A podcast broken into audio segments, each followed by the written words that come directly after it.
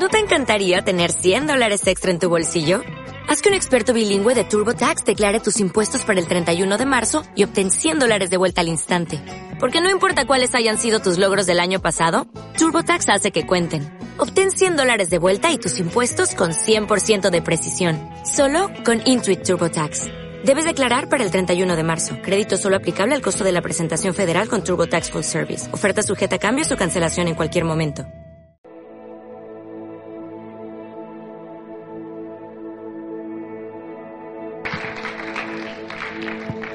Bueno, gracias por la oportunidad. Para mí siempre es un privilegio poder compartir y bueno, estos siete meses también están siendo y han sido un regalo para mí, para mi familia, el poder estar aquí también con la mente un poco libre de preocupaciones, de cargas y de y de bueno muchas cosas que allí uno tiene sobre las espaldas en el día a día, así que también estamos muy agradecidos por ello. Y bueno, me gustaría poder comenzar este tiempo haciendo una oración. Es principalmente por mí, pero os pido que me acompañéis. Señor, te pido, Padre, que tú en esta tarde, Señor, te puedas mover, Señor, que seas tú, Señor, el que verdaderamente puedas hablar, Señor, llévate todo lo que haya, Señor, de de mí, Señor, de, de, de mi carne, Señor, y que verdaderamente pueda ser tu Espíritu Santo, Señor, el que, el que me utilice, Señor, el que hable a través de mi boca, Señor, y que también, Señor, tú puedas disponer los corazones de todos los que están aquí, Señor, para recibir lo que tú tienes para cada uno de ellos. Padre, gracias por este privilegio, Señor, por Señor, por poder tener la oportunidad de ser parte de tu, de tu reino aquí en la tierra, Señor, y te pedimos, Señor, que pueda ser una tarde de provecho y de bendición para todos, Padre, en el nombre de Jesús. Amén. Eh, bueno, espero no ser muy monotema, pero pues obviamente en parte de lo que voy a compartir, pues me voy a basar en la situación actual que estamos viviendo, ¿no? porque pues al final tampoco podemos vivir en una nube y un poco alejados de, de, lo que es nuestra realidad, ¿no? Todo lo que nos rodea. Porque aunque tengamos que vivir, eh, como dice mi padre, con el corazón en el cielo, pero los pies los tenemos aquí en la tierra, así que eso pues nos, nos, nos afecta, queramos, queramos o no.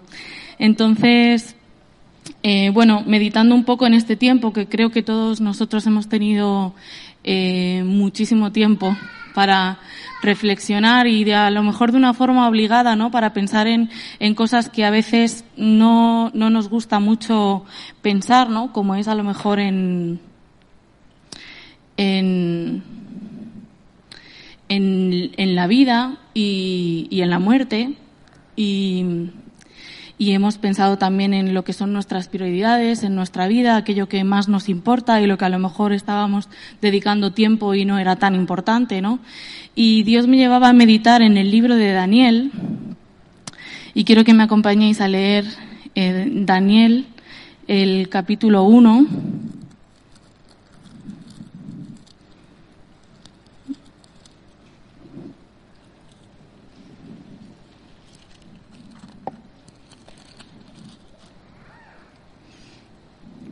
Bueno, ¿alguien lo quiere leer? Otras veces he marcado voluntarios a dedo, pero si alguien quiere, si no, lo leo yo. Bueno, en el año tercero del reinado de Joacín, rey de Judá, vino Nabucodonosor, rey de Babilonia, a Jerusalén y la sitió. Y el Señor entregó en sus manos a Joacín, rey de Judá, y parte de los utensilios de la casa de Dios, y los trajo a tierra de Sinar, a la casa de su Dios y colocó los utensilios en la casa del tesoro de su Dios. Y dijo el rey a Aspenaz, jefe de sus eunucos, que trajese de los hijos de Israel del linaje real de los príncipes muchachos en quienes no hubiese tacha alguna de buen parecer, enseñados en toda sabiduría, sabios en ciencia y de buen entendimiento, e idóneos para estar en el palacio del rey, y que les enseñase las letras y la lengua de los caldeos. Y les señaló el rey ración para cada día, de la provisión de la comida del rey y del vino que él bebía, y que los, los criase tres años, para que al fin de ellos se presentasen delante del rey. Entre estos estaban Daniel, Ananías, Misael y Azarías, de los hijos de Judá. A estos el jefe de los eunucos puso nombre, puso a Daniel Belsasar, a Ananías Sadrach, a Misael Mesac y a Azarías Abednego. Y Daniel propuso en su corazón no contaminarse con la porción de la comida del rey ni con el vino que él bebía. Pidió, por tanto, al jefe de los eunucos que no se le obligase a contaminarse. Y puso Dios a Daniel en gracia y en buena voluntad con el jefe de los eunucos. Y dijo el jefe de los eunucos a Daniel, Temo a mi señor el rey, que señaló vuestra comida y vuestra bebida, pues luego que él vea vuestros rostros más pálidos que los de los muchachos que son semejantes a vosotros, condenaréis para con él, condenaréis para con el rey mi cabeza. Entonces dijo Daniel a Melsar, que estaba des, que estaba puesto por el jefe de los eunucos sobre Daniel, Ananías, Misael y Azarías. Te ruego que hagas la prueba con tus siervos por diez días y nos des legumbres a comer y agua a beber. Compara luego nuestros rostros con los rostros de los muchachos que comen de la ración de la comida del rey y haz después con tus siervos según veas. Consintió pues con ellos en esto y probó con ellos diez días y al cabo de los diez días pareció el rostro de ellos mejor y más robusto que el de los otros muchachos que comían de la porción de la comida del rey. Así pues, Melsar se llevaba la porción de la comida de ellos y el vino que, hacían que habían de beber y les daba legumbres. A estos cuatro muchachos Dios les dio conocimiento e inteligencia en todas las letras y ciencias, y Daniel tuvo entendimiento en toda visión y sueños. Pasados pues los días, al fin de los cuales había dicho el rey que los trajesen, el jefe de los eunucos los trajo delante de Nabucodonosor, y el rey habló con ellos, y no fueron hallados entre todos ellos otros como Daniel, Ananías, Misael y Azarías. Así pues estuvieron delante del rey. En todo asunto de sabiduría e inteligencia que el rey les consultó, los halló diez veces mejores que todos los magos y astrólogos que había en todo su reino. Y continuó Daniel hasta el año primero del rey Ciro. Bueno, eh, creo que bueno se habréis escuchado muchas veces hablar eh, sobre este pasaje y bueno creo que todos conocemos eh, la historia de Daniel que más adelante el rey le, les llamó bueno quería que alguien interpretase unos, sus sueños, pero era un sueño del que el rey no se acordaba y entonces tenían que adivinar qué era lo que el rey había soñado. Y Daniel fue el único, junto con sus amigos, eh, que, que pudieron descifrar ese sueño y esa visión que había tenido el rey. Y bueno, luego fueron probados y, y, también salieron victoriosos y, y, Dios volvió otra vez a manifestarse eh, a través de ellos.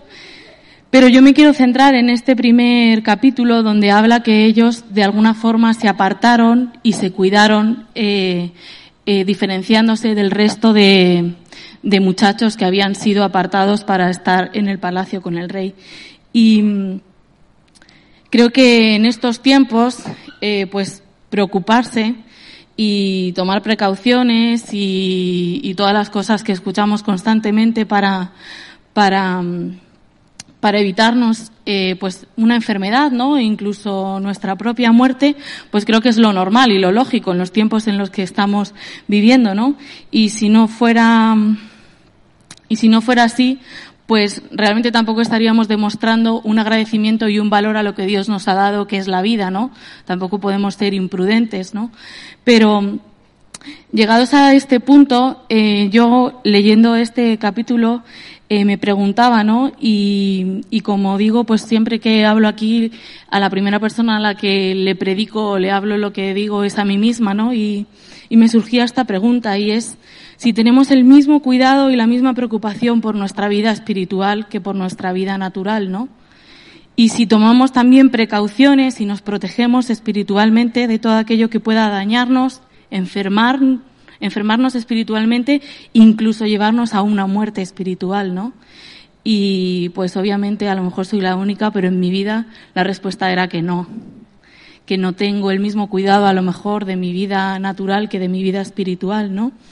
Y, y quizá no hablo de esas cosas o de esos pecados que a veces como que tenemos marcados como los pecados más importantes, que es pues el no matarás, el no cometerás adulterio, el no fornicar, pecados que vemos como gravísimos, ¿no?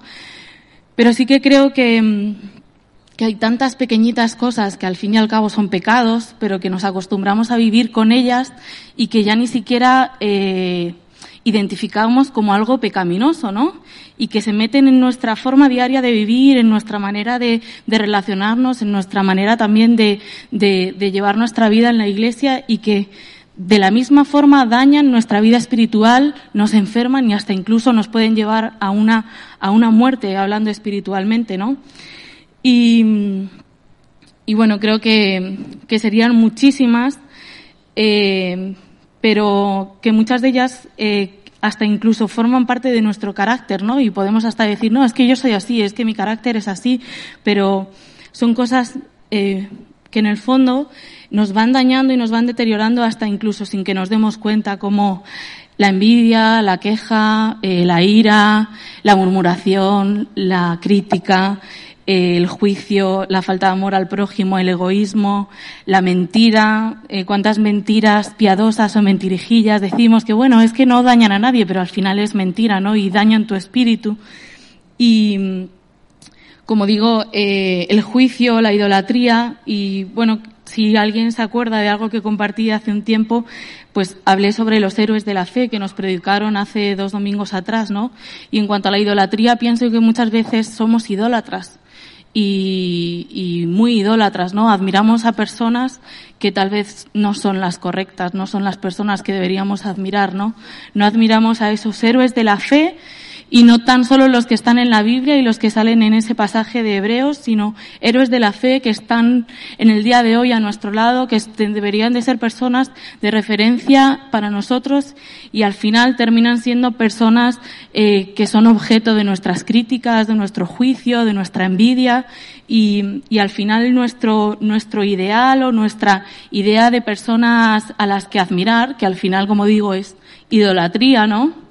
Pues son personas que para nada podían ser denominados como héroes de la fe y, deberían de ser nuestro ejemplo, ¿no?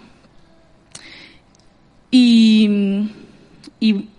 un poco hablando de ese pasaje en el que habla de los héroes de la fe, algo que hoy cuando, cuando pensaba en lo que iba a compartir, me daba cuenta y decía que incluso hablando socialmente, ¿no? Eh, de niveles sociales, pues que al final en todas nuestras mentes existen, ¿no? Casi todos estos héroes de la fe que aparecen en Hebreos serían gente que hoy en día se considerarían clase obrera y tal vez para nada capaces eh, o idóneos en muchos aspectos, ¿no? Pero eran personas fieles a Dios y llenos de su presencia y Dios los utilizó, ¿no? Aún a pesar de todas sus, sus deficiencias, aún a pesar de, de eso, de que a lo mejor no eran del rango de, de, aunque Dios también usó reyes, ¿no? Pero Daniel le habían seleccionado entre un montón de personas y al final entre cientos quedaron cuatro que, que, que marcaron la diferencia en el tiempo que, que el pueblo estuvo cautivo en Babilonia, ¿no? Y, y yo me volví a preguntar, ¿por qué nos preocupamos tanto de nuestra vida natural si podemos incluso llegar a perder lo más valioso que es nuestra vida eterna, ¿no? Ya no solamente hablo de nuestra vida espiritual aquí en la tierra, cómo la desarrollemos, sino de lo que va a pasar una vez que perdamos nuestra vida natural, ¿no? Y, y como digo, ese cuidado en lo natural es necesario, pero mi pregunta era, ¿por qué no tenemos conciencia de ese cuidado espiritual que tenemos que tener también todos los días? Si ahora que estamos pues todo el rato lavándonos las manos, aunque algunos que son muy limpios dicen que se las lavaban lo mismo antes, pero yo creo que no. Y mucha gente no sabía lo que era el hidroalcohol o no lo utilizaba, excepto cuando viajaba a Guinea Ecuatorial. Y ahora lo tenemos todos en nuestros bolsos. Y, y era mi pregunta, ¿no? Y me preguntaba a mí misma, Susana, ¿por qué te preocupas tanto? Y eso que considero que no, que no vivo en una preocupación extrema con toda esta situación, pero ¿por qué te preocupas de lo natural si lo espiritual muchas veces uno ni siquiera tiene en cuenta eh, que una mentira, de que un mal pensamiento, de que un juicio hacia tu hermano, de que un, no sé, una mala mirada, tantas cosas realmente están dañando en tu vida espiritual y tú no estás tomando ninguna precaución y ningún cuidado para que eso no te afecte y no te haga al final caer en una lenta y larga muerte espiritual. Y no quiero entrar en el debate de si la vida eterna se pierde o no se pierde, pero yo creo que somos responsables de cuidar nuestra vida espiritual también aquí en la tierra, ¿no? No solo nuestra vida natural. Y volviendo otra vez al pasaje de Daniel, creo que la decisión que ellos tomaron, porque a veces uno se queda con lo de, ah, sí, tomaron legumbres y estaban estupendamente, y uno se queda como en la parte física, ¿no? Pero yo creo que el cuidarse físicamente con los alimentos y con la bebida era una consecuencia de la decisión que ellos habían tomado de cuidarse a nivel espiritual y de no contaminarse con nada. Al final el, el, tener cuidado de lo que se veía era el tener cuidado de su corazón y de su, y de su espíritu, ¿no? Y, y me llama la, hay algo que me llama especialmente la atención de estos cuatro héroes, eh, y es que no les importó ser marcados. La decisión que ellos tomaron les marcó y les separó y les diferenció de todo el resto de muchachos que habían sido escogidos. Como dice la palabra, todos eran de buen parecer, todos eran enseñados, estoy en el versículo 4, todos eran de buen parecer, todos eran enseñados en toda sabiduría, todos eran sabios en ciencia, todos eran de buen entendimiento, todos eran idóneos, todos Mm, eran perfectos para estar en el palacio del rey, pero Daniel y sus tres amigos, como digo, estos cuatro héroes, aún encima tenían esa diferencia de que querían cuidar su vida espiritual, su relación con Dios por encima de todas las cosas. Y como consecuencia decidieron cuidarse de todo lo que a nivel natural les podía contaminar. ¿Por qué? Porque sabían que eso les podía llevar luego a una contaminación espiritual.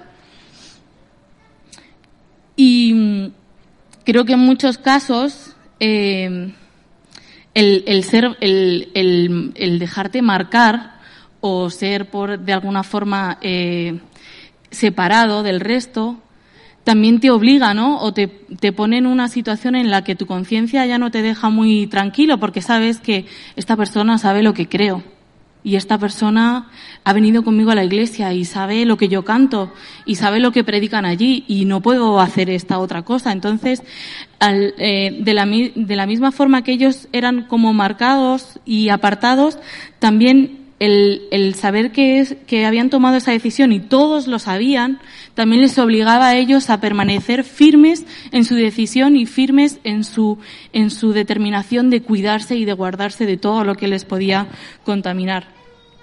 Y tristemente, hablo principalmente pues, en mi vida, como digo, a lo mejor todos los demás decís, pues no nos pasa a nosotros, pero nosotros como cristianos creo que muchas veces buscamos todo lo contrario, ¿no? El pasar desapercibidos, el que nadie sepa que creemos en Dios, a veces pues caemos en eso también con nuestros hijos, ¿no? A ver si les van a discriminar, a ver si les van a tratar distinto, a ver si no les van a invitar a los cumpleaños, a ver si eh, a mí me van a tratar en el trabajo diferente y creo que debería de ser totalmente distinto porque nos ayudaría a permanecer más firmes en nuestra fe. Yo creo que si todos nosotros en nuestros círculos de, mm, de sociedad dijésemos abiertamente lo que somos y en lo que creemos, eso también nos ayudaría o nos condicionaría para comportarnos de una manera diferente de forma constante. Es saber, esta persona sabe, me ha visto en la iglesia, esta persona sabe, sabe lo que creo, o a lo mejor no tú, ¿no? Pues mi mujer ha hablado a esta persona, ahora que ya sabe que soy cristiano, ya, yo creo que es, es como una ayuda también para nosotros, ¿no? No es, no es, no es tan negativo, ¿no? Porque sentiríamos esa responsabilidad por el compromiso hecho con Dios, pero también nuestra, nuestra conciencia nos, nos haría permanecer eh, aferrados a ese compromiso y a, y a esa determinación que hemos hecho de no contaminarnos. Y bueno, no hablo de, de contaminación. Eh, esto puede tener como muchos, mm, muchos matices, ¿no? Pero no hablo tampoco de ser eh, súper legalistas y vivir ahí en un, eh, no puedo ir a un centro comercial porque es consumismo, no puedo hacer, no sé, vivir al final como si estuviésemos aquí eh, sin querernos mezclar con nadie porque si no a quién vamos a predicar, a nosotros mismos. Nos tenemos que, que mezclar y nos tenemos que juntar con la gente y tenemos que vivir, ¿no? Pero, marcando esa diferencia, que la gente sepa lo que creemos y lo que somos y cuidando el no contaminarnos. Al fin y al cabo para no mentir, para no criticar, para no mm, para no dar falso testimonio, eso es que lo puedes hacer solo. Me explico, no tienes que dejar de hacer mm, sí, sí tienes que dejar de hacer a lo mejor cosas que hacías, pero es más una decisión a nivel de, de tu corazón, de tu mente, no es dejar de hacer algo como a lo mejor, no sé, dejar de fumar o dejar de robar, eso sí que tienes que dejar de hacer algo físico, ¿no? Pero el mentir es una decisión que tú tienes que tomar de no voy a mentir más. Aunque sea que te coges el teléfono, hola, ¿qué tal? ¿Dónde estás? ¿En tu casa? No, estoy en el parque y estás tirado en el sofá de tu casa. Es una mentira. ¿No le hace daño a nadie? Puede ser que no, pero porque tienes que mentir. No es necesario y al final daña tu espíritu. Es algo que te contamina y que, y que uno no se da cuenta, pero le va alejando de, le va alejando de Dios. Y, y bueno, algo muy relacionado a todo esto es eh, lo que nos compartían el domingo, ¿no? Que las tribulaciones que van a venir, cuanto más decidamos eh, cuidar nuestra vida espiritual, es algo que tenemos la suerte de que en lo natural no pasa. Tú decides lavarte las manos, ponerte guantes y una mascarilla para no enfermarte, ¿no? Y surge efecto y espiritualmente seguramente si hoy sales de aquí tomando una decisión de no volver a pensar mal de alguien o de no volver a levantar un juicio o una crítica sobre, sobre algún hermano o sobre algún familiar, pues seguramente nada más salir de aquí te surja una oportunidad para hacerlo. Y, y, esas son nuestras tribulaciones, ¿no? Y nuestras pruebas y a lo que nos tenemos que enfrentar, pero eh,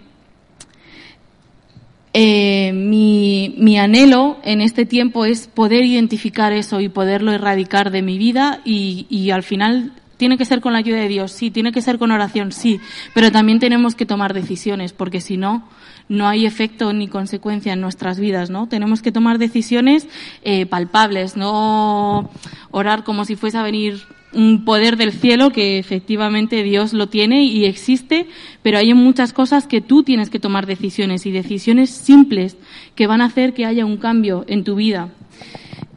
Eh, por otro lado, eh, como hablaba de que las personas que nos rodean, eh, si saben en lo que hemos decidido, bueno, no lo que hemos decidido, sino en lo que creemos, si tienen conocimiento de nuestra fe, también tienen que ver efectos de esa fe y de, y de lo que creemos, ¿no? Y creo que es algo que definitivamente vio el eunuco en la cara de Daniel y de sus tres amigos. En el versículo 15 mm, mm, dice, y al cabo de los diez días, como digo, diez días comiendo legumbres, pero también, o sea, realmente eran diez días de edificar su espíritu. Si además lo unes con comer legumbres, pues te vamos a ver todos estupendos, estupendo, pero lo importante es que estuvieron diez días cultivando su espíritu y dedicados a, a su relación con Dios, ¿no? Y dice el versículo 15, y al cabo de los diez días pareció el rostro de ellos mejor y más robusto que el de los otros muchachos que comían de la porción de la comida del rey. Y yo creo que este reflejo de que sus rostros se veían más robustos también era una consecuencia de su relación con Dios, ¿no? Y, era una consecuencia de, de, del tiempo que seguramente estaban invirtiendo en, cultivar su vida espiritual y, lo que vio el eunuco en ellos seguramente fue el reflejo de los dones del Espíritu Santo, que, que solamente vienen pues de una relación con él, ¿no? Y, y lo que, y fue lo mismo que más adelante también vio el, el rey en ellos, ¿no? Y hablando de los dones del Espíritu, quiero leer, aunque sé que todos nos lo sabemos, pero en Gálatas 5,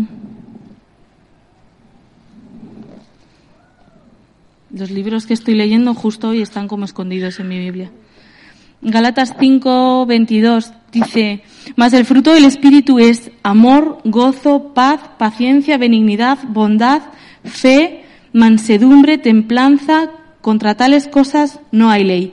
Y voy a leer también el 24, el 25 y el 26 que dice, pero los que son de Cristo han crucificado la carne con sus pasiones y deseos que eso tiene que ver con la no contaminación. Si vivimos por el Espíritu, andemos también por el Espíritu. No nos hagamos vanagloriosos, irritándonos unos a otros, envidiándonos unos a otros. Que al final son cosas, el, el vanagloriarnos, el irritarnos los unos con los otros, el envidiarnos, son cosas que contaminan nuestro espíritu. Y que, como digo, a lo mejor yo soy la única pecadora en este salón, pero no son cosas tan lejanas a nuestra vida, ¿no? A lo mejor algunos estáis libres de todo eso, pero yo creo que ninguno podemos decir que en toda nuestra vida no hemos envidiado a alguien. Y ahora se dice, está muy de moda decir, no, pero tengo envidia, pero es envidia buena. Pues en la Biblia no existe la envidia buena. O sea, puedes alegrarte por algo que tiene otra persona o por algo que ha conseguido, yo qué sé, pero la envidia buena no existe. Si envidiamos, estás envidiando y es algo que contamina tu espíritu, ¿no? O van a gloriarnos. Mm, ¿Cuántas veces no eh, lo decimos muchas veces, no? Y creo que muchos de nosotros lo hemos dicho que, que pasamos mucho tiempo eh, pidiéndole cosas a Dios eh, muy a menudo y cuando Dios nos las da, pues no que le quitemos la gloria a Dios, pero no pasamos ni el mismo tiempo ni la mitad agradeciéndole e incluso en muchas circunstancias hasta se nos olvida reconocer que ha sido Dios el que lo ha hecho, ¿no? Y eso es vanagloria, ¿no? Al final el darte la gloria a ti de, oye, mira qué bueno soy que me han contratado en este trabajo, me pagan más y mira qué currículum y tal, pero es que ¿quién, quién ha hecho que puedas llegar hasta allí, no? A veces sin querer somos como el compañero del que hablaba Roberto el otro día, ¿no? Que decía, pues es que Dios no se levanta por las mañanas por mí, no madruga para ir a trabajar. Y sin querer caemos como cristianos muchas veces en eso, ¿no? En quitar la, gloria a Dios y son cosas que, como digo, poco a poco, a veces muy lentamente, sin darnos cuenta, pero van dañando nuestro espíritu, ¿no? Y eh, ya estoy, ya estoy terminando. Eh, como decía antes, em, mi anhelo en este tiempo es poder identificar y cuidarme de tantas cosas que me doy cuenta que llegan a mi vida y a veces se quedan de forma permanente que me dañan y que al final pues dañan también la vida de los que están a mi alrededor, ¿no? De mi familia, de, de las personas con las que me relaciono y también les contaminan a ellos. Ya no es solamente mi vida, sino, sino el contaminar a los que están cerca tuyo, ¿no? Y, y que poco a poco van menguando y pues como digo trayendo muerte a nuestra vida espiritual y a lo mejor la palabra muerte eh, en los tiempos que estamos viviendo suena muy fuerte, pero eh, yo hoy preparando, preparando ya lo que iba a decir, me acordaba de una canción que, que es, tiene muchos años, pero que dice que de nada me serviría ganar el mundo entero si pierdo mi alma, ¿no? Y ese sería un poco este el resumen. El, el de nada me serviría el, el poder, pues, pasar toda esta tormenta que estamos viviendo ahora a nivel natural si en realidad no estamos cuidando lo más preciado que es el Espíritu Santo en nosotros, ¿no? Y, y, sin querer en nuestras vidas tal vez le vamos haciendo cada vez un espacio más pequeñito, más pequeñito, más pequeñito y como digo, no, hemos, no perdemos nuestra fe, seguramente de ninguna de las maneras perdamos nuestra salvación o la vida eterna, pero, pero yo deseo y quiero llegar al cielo aparte de como una heroína de la fe con un espíritu cultivado grandísimo. O sea, al final es con lo que nos vamos a quedar, ¿no? Con nuestro espíritu. Si llegamos al cielo y somos como la sirenita cuando convertía ahí a las personas que hacían pactos con la bruja así en pequeñitos, ¿no? Esa es la imagen que yo tengo cuando que estamos ahí como rechumidos, nuestro espíritu es pequeño y, y débil. No, yo quiero tener un espíritu fortalecido. Y como digo, no me voy a ir ahora eh, naturalmente a descuidarme y decir, bueno, pues si me muero, mi espíritu es enorme. No, también tenemos que cuidar lo que Dios ha puesto en nuestras manos, que es nuestra vida aquí en la tierra, ¿no? Y que tiene propósito, y tenemos que creer que tiene propósito, pero no vamos a llegar a cumplir el propósito de Dios en nuestras vidas si nuestro espíritu está menguado, si nuestro espíritu está al final eh, enfermo, no, no vamos a poder llegar a alcanzar el propósito, el propósito que Dios ha planeado para cada uno de nosotros. Y, y eso es con lo que quiero que, que, os quedéis, ¿no? Con esa tristeza, ¿no? De que estamos ahogando el Espíritu Santo, o de que, de, o de que no estamos cuidándolo, sino que os quedéis con ese, con ese anhelo, con ese deseo de identificar esas cosas pequeñitas, a veces, pero muy dañinas que estamos dejando que estén en nuestra vida y que, que, que, permanezcan a veces por demasiado tiempo y que están ahogando y haciendo que nuestro espíritu, que el espíritu de Dios en nosotros eh, cada vez tenga menos impacto.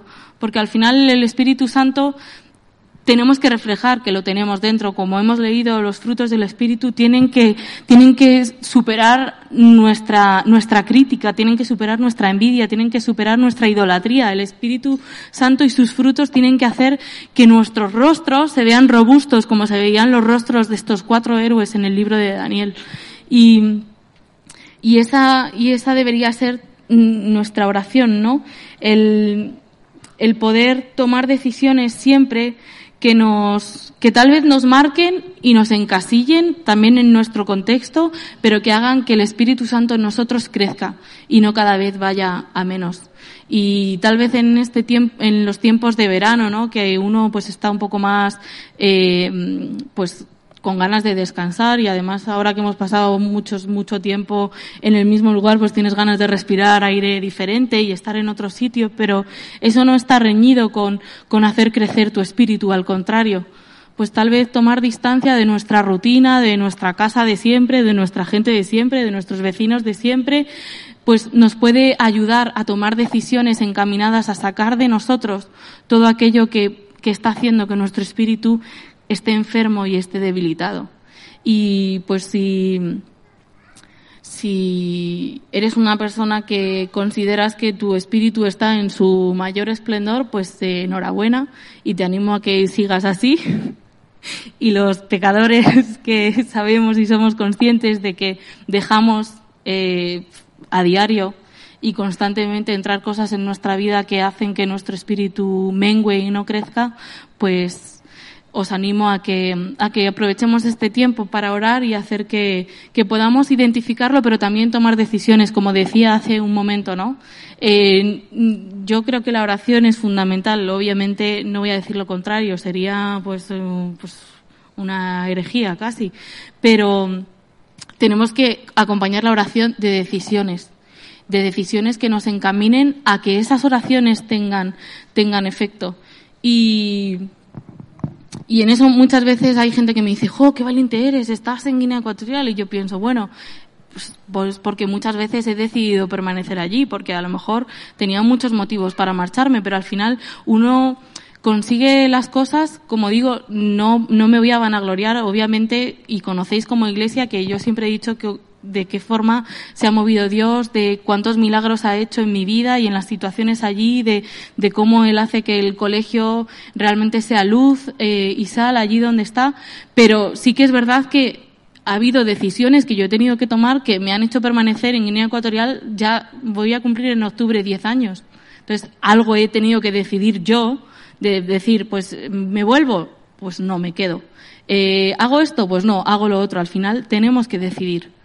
Y, y, en las cosas espirituales a veces es un poco abstracto el pensar en tomar decisiones, pero a veces, muchas veces son decisiones pequeñas de cambiar hábitos, cambiar eh, cosas que tenemos interiorizadas como buenas y, y, no están trayendo bien a nuestra vida y es simplemente eh, cambiarlas por, por hábitos diferentes. No sé, si hay una persona que, que te hace criticar a todo el que pasa, la ropa, el pelo, el todo, pues no digo que no te juntes con esa persona, porque seguramente necesite a Cristo, pero intenta cambiar los motivos de la conversación, intenta que en vez de sacar cosas negativas, pues saquéis cosas positivas y intentéis descubrir y ver en la gente lo bueno, no sé, se me ocurre.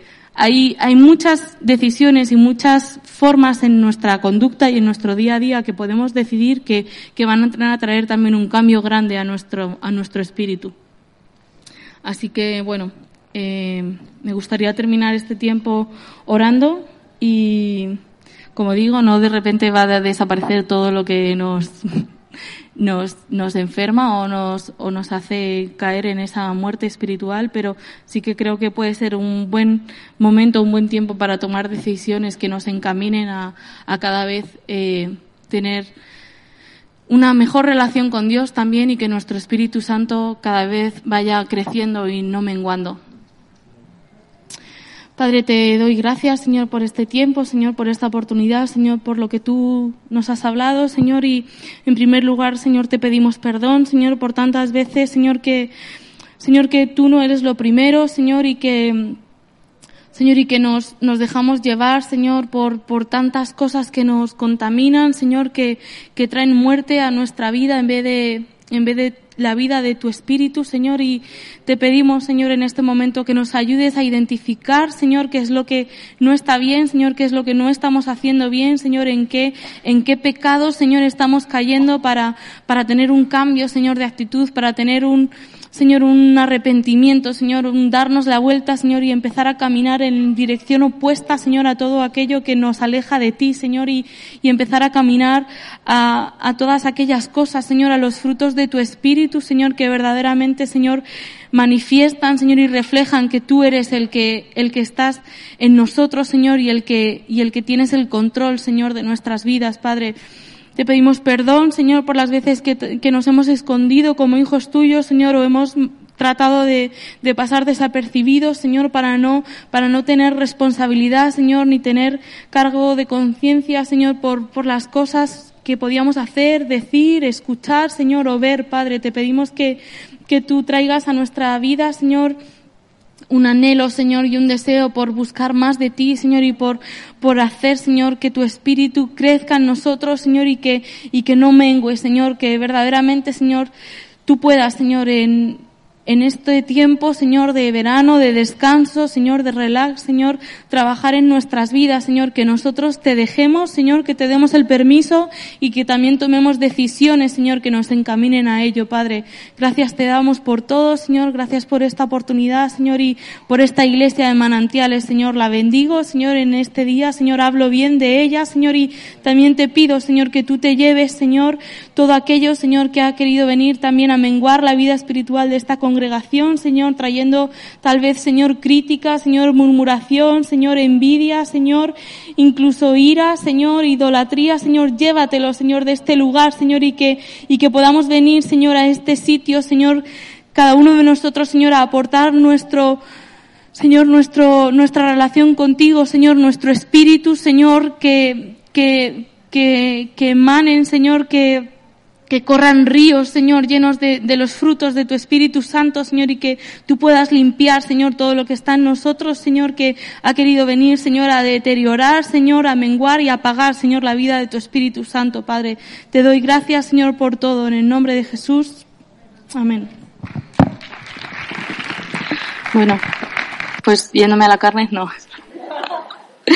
No, porque además, eh, todo lo que he hablado tiene poco de relación con, con algunas cosas que han pasado en específico en nuestro colegio.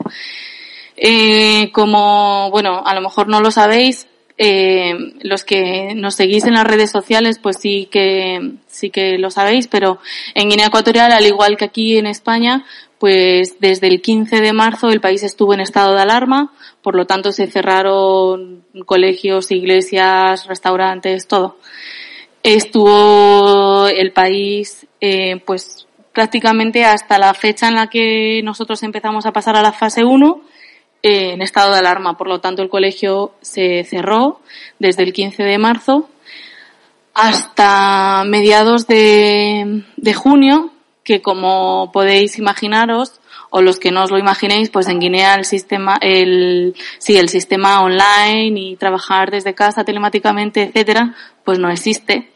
Por mucho que algunos os pueda parecer sorprendente, pero allí, bueno, el acceso a internet es muy limitado, eh, funciona prácticamente solo WhatsApp y poco más. Entonces, lo de poder seguir las clases de forma online y demás, pues aparte de que la conexión a internet no es muy buena, pues no sé, puedo contar con los dedos, a lo mejor de dos manos, los niños que tienen un ordenador en su casa o acceso a un ordenador por alguno de sus papás o de familiares, ¿no? Entonces, no ha sido posible. Es verdad que desde el Ministerio de Educación, pues, han llevado a cabo algunas iniciativas educativas, pues haciendo algunos programas de televisión enfocados a, a seguir como enseñando algunas cosas a los niños, pero bueno, con los recursos y las posibilidades que tenían, pues bastante pobre, ¿no? Para poder continuar un curso escolar así. Entonces, el 15 de junio sí que por orden ministerial se volvió a retomar otra vez la actividad educativa, pero no volvieron los niños a las aulas, sino que los profesores empezaron a ir al colegio para poder mantener sus correspondientes claustros y evaluaciones para, bueno, clasificar a los niños que habían superado el curso eh, correctamente haciendo medias entre primer y segundo trimestre y los que no, los, a partir de uno de los cursos de primaria, ya que son los niños un poco más mayores, darles la oportunidad de presentarse a exámenes evaluando lo que ya habían visto desde septiembre hasta marzo.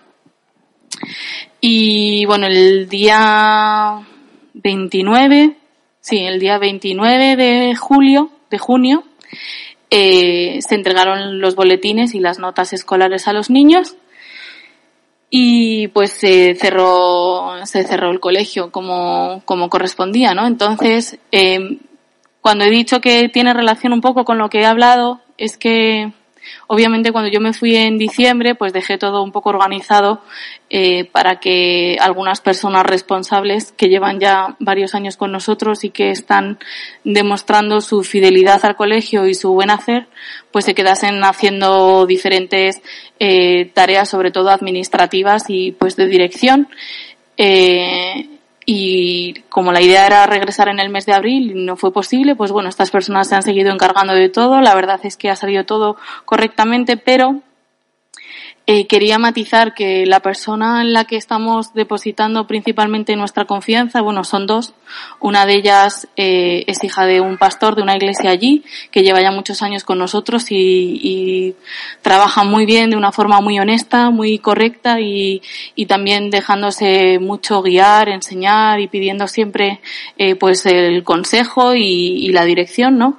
Y otra mujer que contratamos hace algunos años como profesora en el colegio, ella también es cristiana y como digo, ¿no? Eh, su vida refleja tanto los frutos del Espíritu que, mm, bueno, si Benedita supiese que me emociono hablando de ella, pero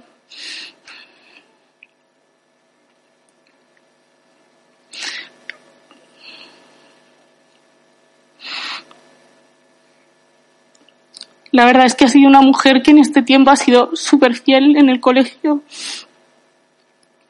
Y yo no recuerdo nunca ninguna mala palabra, ninguna mala cara, ningún, no sé, como digo, es, ella refleja que verdaderamente tiene una relación con Dios y su, su rostro muestra esa relación con Dios. Y, y a mí era lo que más paz me daba en todo este tiempo, ¿no? El saber que, que muchas cosas estaban, pues al final, aunque tú desde aquí quieras organizar todo y, y yo mandé un montón de directrices que tenían que seguir para cumplir también las medidas de seguridad, de cómo eh, distribuir las fechas para que no se juntasen un montón de niños en el colegio, los papás. tratamos de mandar todo pues al detalle, súper organizado, pero al final, in situ, el día a día, lo que sucede, pues uno no lo puede controlar ni gestionar con un papel, ¿no? Y, ella ha sido también tan sabia en las decisiones que ha habido que tomar en el colegio, en la relación, el trato con los padres, que, que, se ve reflejado lo que hablábamos, ¿no? De, de, las personas que verdaderamente intentan no contaminarse y que su vida sea un reflejo de, de del Espíritu Santo que hay en ellos, ¿no? Y bueno, pues eso, que está, yo estoy súper satisfecha y contenta con cómo ha terminado todo para las circunstancias que se estaban viviendo en el país. Eh, tal vez me emociono también porque tengo un poco de morriña, ¿no?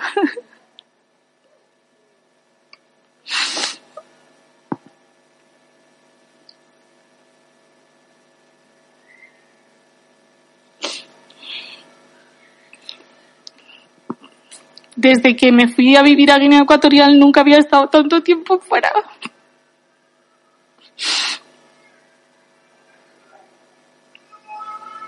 Y bueno, pienso, si yo lo echo de menos, ¿no? mi marido que lleva aquí ya cinco meses, pues seguramente también extrañe mucho su tierra, pero bueno, para mí es una prueba más, ¿no? De que de que mi corazón está allí, aquí lo tenía, lo tengo todo, lo he tenido todo durante estos meses, he tenido a mi, a mi marido, a mis hijas, a mi, a mi familia, súper cerca, bueno, súper cerca, en la, en la planta de arriba. y aún así, o sea, sabía que tenía que estar aquí, que Dios nos tenía aquí porque también nos ha guardado y nos ha, nos ha mantenido en el mejor lugar en el que podíamos estar en estos meses, pero mi corazón está allí y para mí es una confirmación más, ¿no? De que, de que Dios nos quiere allí. No sé lo que el otro día me preguntaba Jimena, pero vais a estar allí mucho más tiempo. Y es que yo ahora mismo no me veo en otro lugar, ¿no? Y sé que Dios tiene un propósito aún mayor con Coráfrica y con todo lo que allí se está haciendo. Y, y tal vez, eh, ahora que, que, que muchas veces todo está como más en orden, como más encaminado para poder arrancar con fuerza, es cuando uno se siente que las circunstancias del mundo entero, ¿no? Te frenan. Pero yo sé que, que cuando se pueda, pues que Dios va, va a hacer que, que aquello pues avance, que vaya adelante. También estaba previsto pues que, pues que en, en estos meses que ha pasado todo esto viniese una persona también a hacer un montón de ayuda y de apoyo allí y se ha tenido que retrasar todo. Entonces, yo sé que Dios tiene planes eh, grandes y, y bonitos con, con Coráfrica y con el trabajo que estamos haciendo allí. Bueno, solo agradecer a la Iglesia porque, porque siempre sois de apoyo. Yo sé que hay muchas personas que, que lleváis eh, Coráfrica en vuestro corazón y que oráis por todas las cosas allí. Y bueno, como digo, eh, si hay una frase con la que puedo definir cómo ha sido el final de curso allí, pues ha sido en victoria y, y, y muy satisfechos de todo lo que se ha hecho.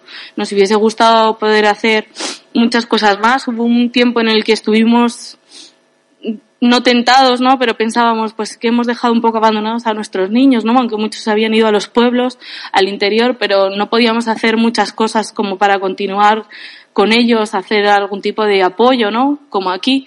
Pero justo los colegios que habían tomado decisiones de, de, no sé, de mandar deberes, de dar fichas, que porque había que ir a recogerlo presencialmente, pues al final fueron sancionados porque estaban promoviendo que la gente se desplazase, se moviese, se juntase. Entonces, también hemos visto cómo Dios ha ido guiando pues las decisiones que hemos tomado. También los profesores que están trabajando con nosotros, pues muchos han sido en este tiempo pues probados y de algunos hemos podido ver y valorar su, su perseverancia y su compromiso con el colegio y a lo mejor con otros pues nos hemos podido dar cuenta de cosas que, que de otra manera no hubiésemos podido ver y que también nos, nos hacen saber si queremos contar con ellos y seguir trabajando con ellos o no por el por el bien de, de, los niños y de lo que queremos hacer allí. Entonces, bueno, al final Dios siempre usa todas las cosas para nuestro bien y, y bueno, pues muchas gracias. Me habéis visto hacer un poco el ridículo, pero